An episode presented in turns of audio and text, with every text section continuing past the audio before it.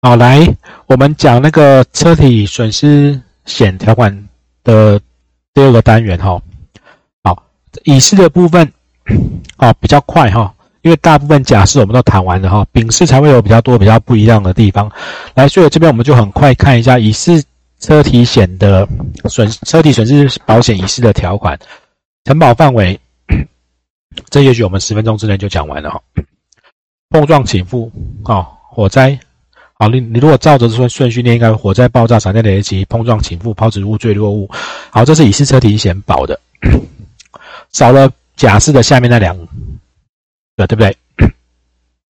好，来这边呢，被保险人一样列明跟附加，列明跟列明被保险人，好，附加被保险人跟甲式都一模一样，所以一样，它会有一个追偿的条款。这边因为跟甲式都一样。好，我们就很快的带过去。好，这里都没有问题哦。好，跟甲式一模一样哈，跟甲式一模一样。来，赔款记录计算也跟甲式一样，闭锁期这都一样。不保事项这边都一样。底盘碰触也不会保，未固定的不会保。台风来，台风有没有写？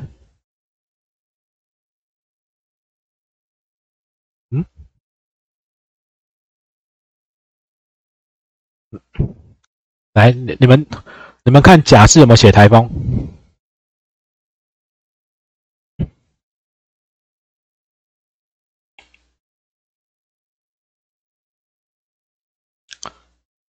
嘿嘿，好，来，我们往下看，它在这里啊，不保，因为它是在相对不保。来，我们先跳过来哈，因为问你们就愣住了，在不保事项的二了哈，不要在一看不到的时候突然愣在那边哈，这里叫做绝对不保。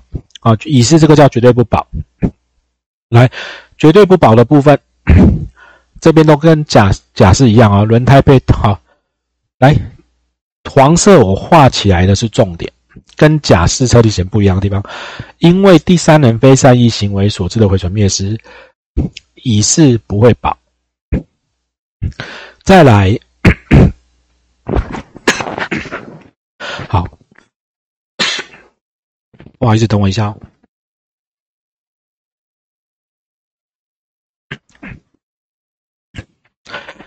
最近上课的时数有点长哦。来，停放中，停放中，遭受不明车辆物体碰撞、刮到或其他不明原因造成的毁损灭失。好，这个不明叫做被保险人没有办法提供被保险汽车。毁损灭失对照或者车牌资料，我们车子停在路边，这叫做不明车损。好，那如果你能提供对照，有时候会是变成你监视器可能拍到有车子有人影，有那个人拿刀子拿东西刮过去，有车子回转去撞到，但是。知道是谁吗？知道他的车牌吗？找不到，已是车体险虽然他有赔碰撞，但是如果你不知道是谁撞的，对不起，不会赔。这里很重要，等一下我会特别在丙式再讲一遍。好，来承保。的事故发生，肇事逃逸哈，肇事过程发生事故，这个不会赔，这跟甲式一样，OK 吗？只有黄色这里要特别注意啊哈，来，出租给别人，这个叫做相对不保，所以它可以做什么？是不可以书面同意加保？好，它是可以再加保的哈。出租给别人，台风洪水在这边，支付额三千、五千、七千，可以选前家金额，如果是。可以规则第三人，这跟假释都一模模一样样哈，跟一模模一样样。好，理赔范围也一样，修复都一样。好，如果你是看影片直接线上看影片直接看乙式的人，你就得回去再把甲式看一遍哈。这边跟甲式重复，我们就很快带过了哈。修理前的看估，好，一样二十四小时全损的理赔，好，连理赔的计算方式都一样。